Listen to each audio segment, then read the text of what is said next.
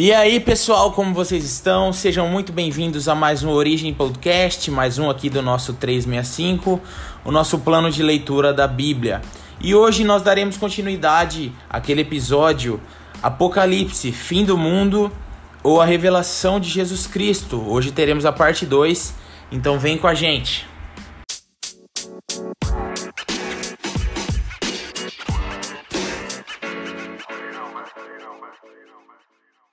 Bom, pessoal, na parte 1 desse episódio nós falamos do capítulo 1 até o capítulo 3, até ali as cartas às igrejas, e hoje nós retomaremos a partir da seção 3 desse livro e falaremos agora da do ambiente da sala do trono.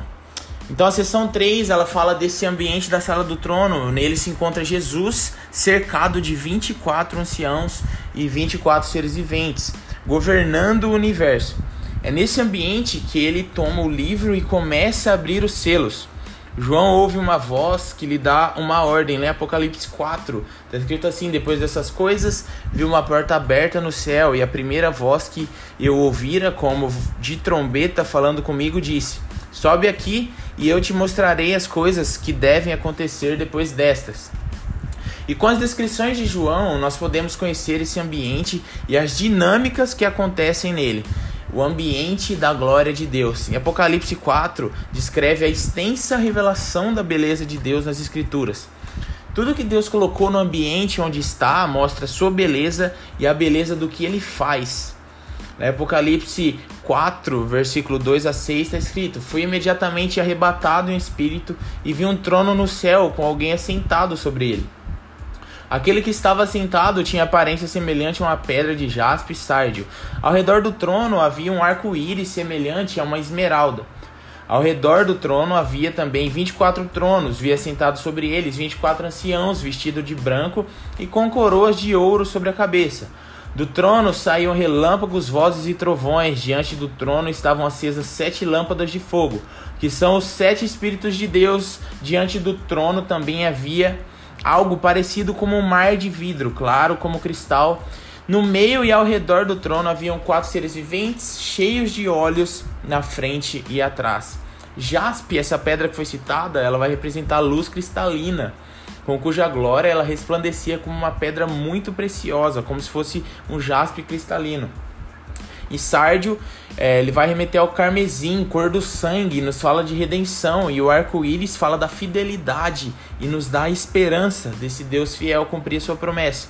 Mike Bickle, ele mostra quatro tipos de beleza encontrados em Apocalipse 4. A beleza da pessoa de Deus, a aparência, o sentimento e as ações de Deus.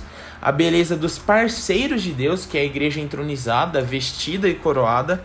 A beleza do poder de Deus, poder manifesto com relâmpagos, vozes e trovões, a beleza da presença, esse fogo de Deus nas lâmpadas, nos serafins e no mar de vidro. Agora vamos falar sobre as dinâmicas desse ambiente. O texto segue mostrando os detalhes da dinâmica ao redor do trono. Estes são detalhes que nos fascinam, enchem-nos o coração de mais e mais admiração por conhecer a beleza do nosso noivo. Nós vemos lá os quatro seres viventes eles estão em oração e adoração. De noite e de dia diziam sem cessar: Santo, Santo, Santo é o Senhor Deus, o Todo-Poderoso, aquele que era, que é, que há de vir. Sempre os seres viventes davam glória e honra e ações de graças ao que estava sentado no trono e o que vive pelos séculos dos séculos. E os 24 anciãos também, em oração e adoração. Os 24 anciãos prostravam-se diante do que estava sentado no trono, adoravam o que vive pelos séculos dos séculos e lançavam suas coroas diante do trono, dizendo: Nosso Senhor e nosso Deus, tu és digno de receber a glória, a honra e o poder, porque tu criaste todas as coisas e por tua vontade elas foram, elas existiram e foram criadas. Agora Jesus recebe o rolo em Apocalipse 5, revela o plano de Deus para exaltar Jesus como o rei humano sobre toda a terra. Vemos um momento célebre em que ele toma o livro e é coroado rei, para assumir o papel de liderar os acontecimentos do fim dos tempos. Como são esses acontecimentos? João começa a chorar porque ele vê que ninguém é digno de abrir aquele livro. Então, Apocalipse 5, nós temos escrito: Eu chorava muito, pois ninguém for achado digno de abrir o livro, nem de olhar para ele. Então, os dos anciãos me disse: Não chores, pois o leão da tribo de Judá, a raiz de Davi, venceu para abrir o livro e romper os sete selos.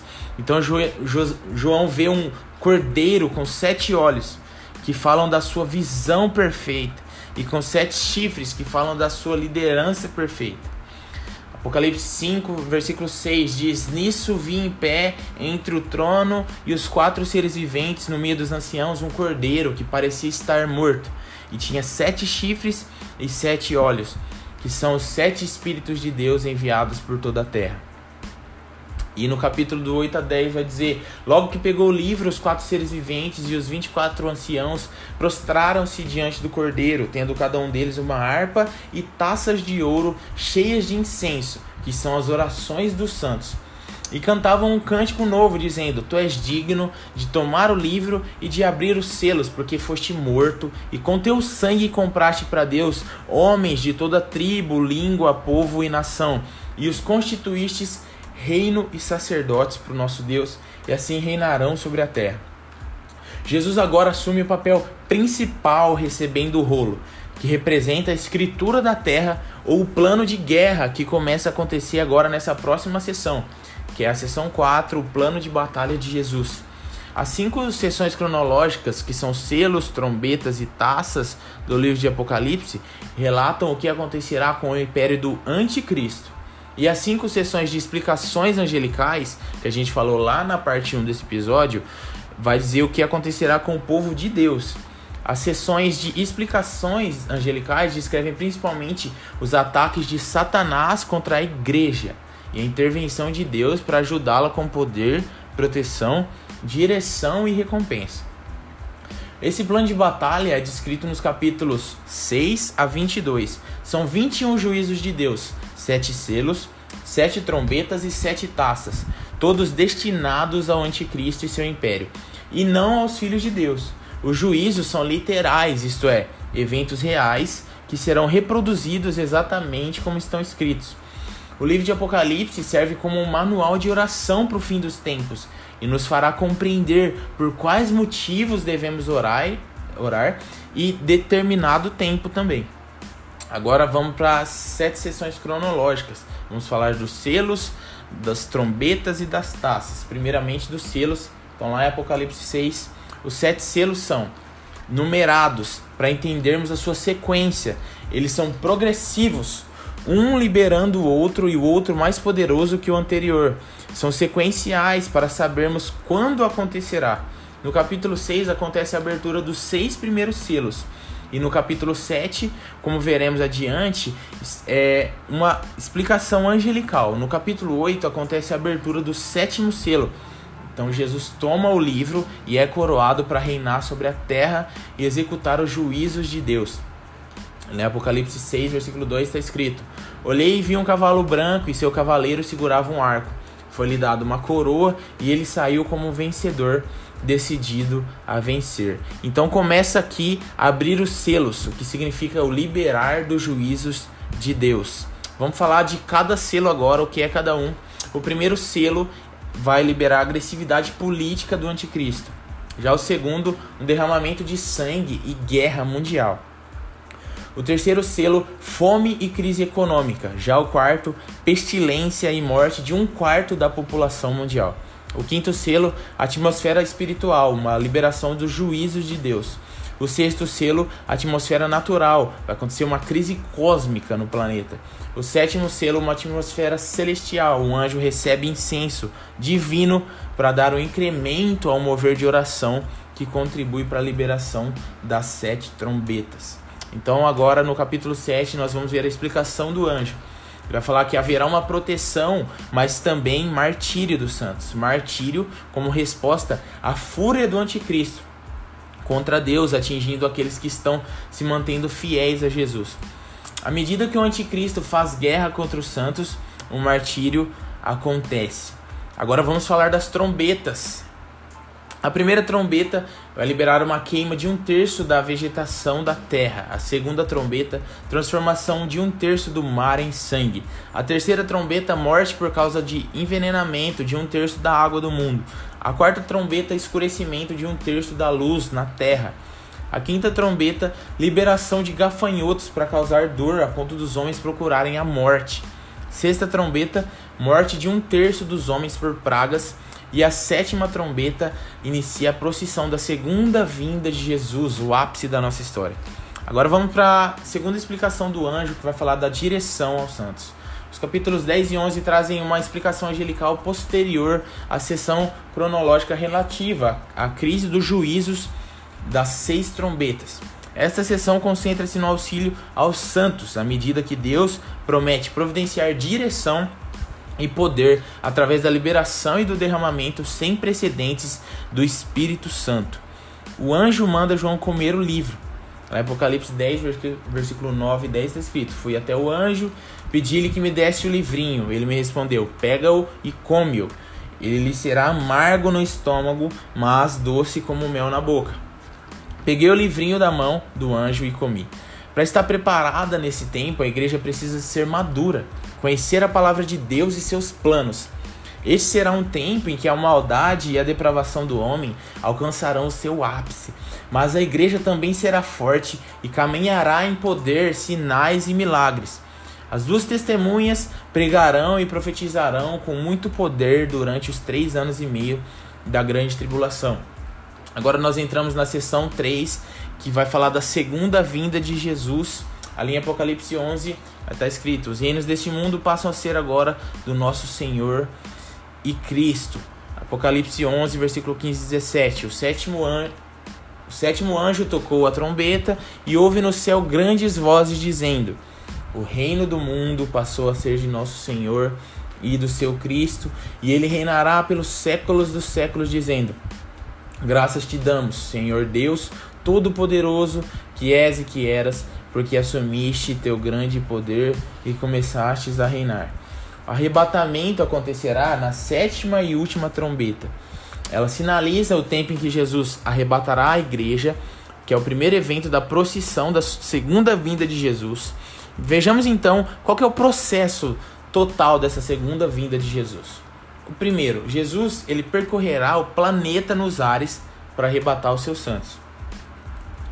Lá em Apocalipse 1, versículo 7 está escrito: Ele vem com as nuvens e todo o olho verá, até mesmo aqueles que os traspassaram e todas as tribos da terra se lamentarão por causa dele. Sim e amém. Já o segundo, Jesus percorrerá a terra. Nós podemos ver isso escrito lá em Abacuque, do 3, 12 ao 16. Vamos ler um trechinho disso aqui. Marchas pela terra com indignação, trilhas as nações com ira Sais em socorro do teu povo para salvamento dos teus ungidos. Despedaças o líder do, do povo ímpio, descobrindo-lhe por completo os fundamentos. Terceiro, Jesus entrará em Jerusalém com as sete, sete taças da ira para destruir os exércitos do anticristo que estarão reunidos ao redor de Jerusalém. Somente então ele substituirá, substituirá todos os governos da terra. Aí Zacarias 14, do 1 ao 5. Vamos ler um trecho, está escrito: Vem o dia do Senhor, em que os teus despojos se repartirão no meio de ti, pois ajuntarei todas as nações para a luta contra Jerusalém. A cidade será tomada, as casas serão saqueadas e as mulheres violentadas, metade da cidade sairá para o cativeiro, mas o restante do povo não será exterminado da cidade. Então o Senhor sairá e lutará contra essas nações, como no dia da batalha. Naquele dia, os seus pés estarão sobre o Monte das Oliveiras, que está ao oriente de Jerusalém. E o Monte das Oliveiras será cortado pelo meio, do oriente para o ocidente. E haverá um vale muito grande, e metade do monte será retirado para o norte e outra metade para o sul. Fugireis pelo vale dos meus montes, pois o vale dos montes chegará até Azel. Fugireis assim como fugistes de diante do terremoto nos dias de Uzias, rei de Judá. Então o Senhor meu Deus virá com todos os seus santos. Um texto aí no Antigo Testamento falando sobre o fim. O Antigo Testamento está repleto de profecias sobre o fim dos tempos. Agora vamos para a terceira explicação do anjo que vai falar sobre o confronto.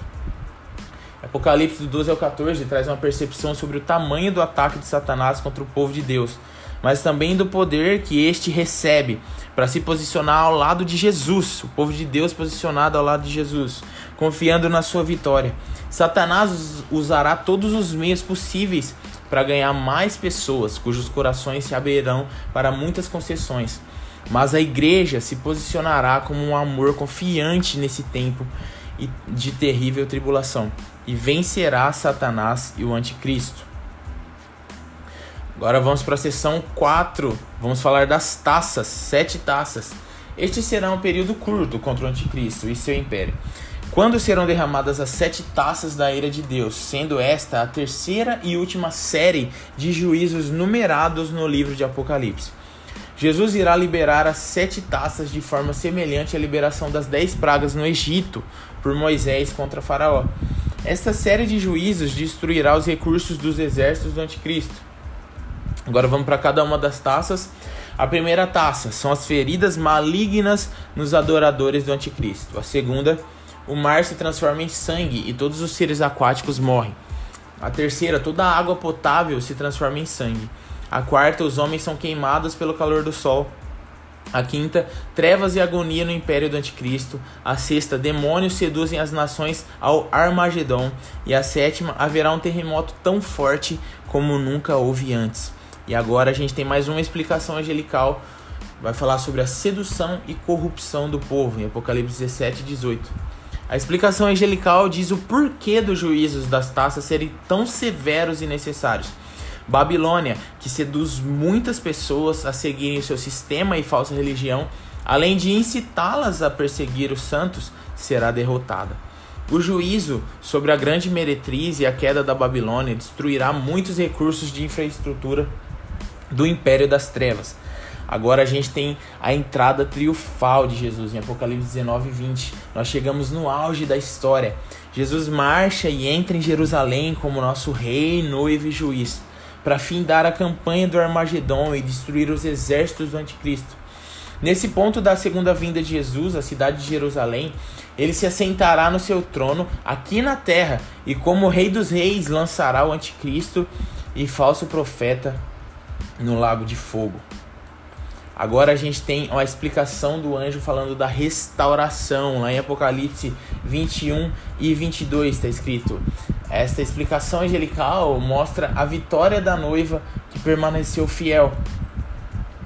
Apocalipse 21, 7 está escrito: Aquele que vencer herdará estas coisas, e eu serei o seu Deus, e ele será meu filho. É no versículo 9. Então, os dos sete anjos que traziam as sete taças cheias das sete últimas pragas veio e me falou: Vem, e eu te mostrarei a noiva, a esposa do cordeiro e descreve o relacionamento da Nova Jerusalém com a terra milenar. A Nova Jerusalém descerá à terra durante o milênio. Apocalipse 21, 10. Ele me levou em um espírito a um monte grande e alto e mostrou-me a cidade santa, Jerusalém, que descia do céu da parte de Deus. Deus recompensará plenamente os santos por estes permanecerem fiéis à verdade durante a grande tribulação então valerá a pena, e isso nos dará grande esperança e estabilidade. Venho em breve e trago a recompensa com a qual retribuirei a cada um segundo a sua obra. Apocalipse 22, versículo 12. E finalmente a igreja estará vivendo sua identidade de noiva.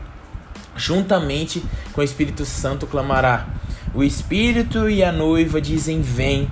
E quem ouve, diga: Vem. Quem tem sede, venha, e quem quiser, receba de graça da água da vida.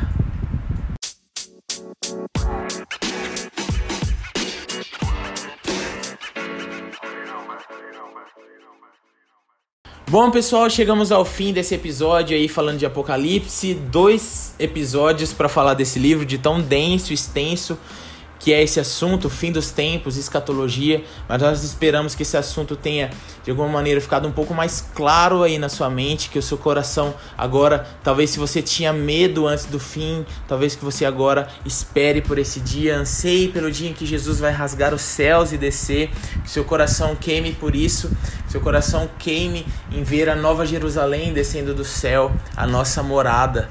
Então, se você, mesmo depois de ouvir esses episódios, ainda ressoa alguma dúvida, pode chamar nós aqui do Projeto 365. A gente está disposto a estudar para esclarecer essa dúvida, te ajudar em algum entendimento. Então, compartilhe com seus amigos, com a sua família e até a próxima.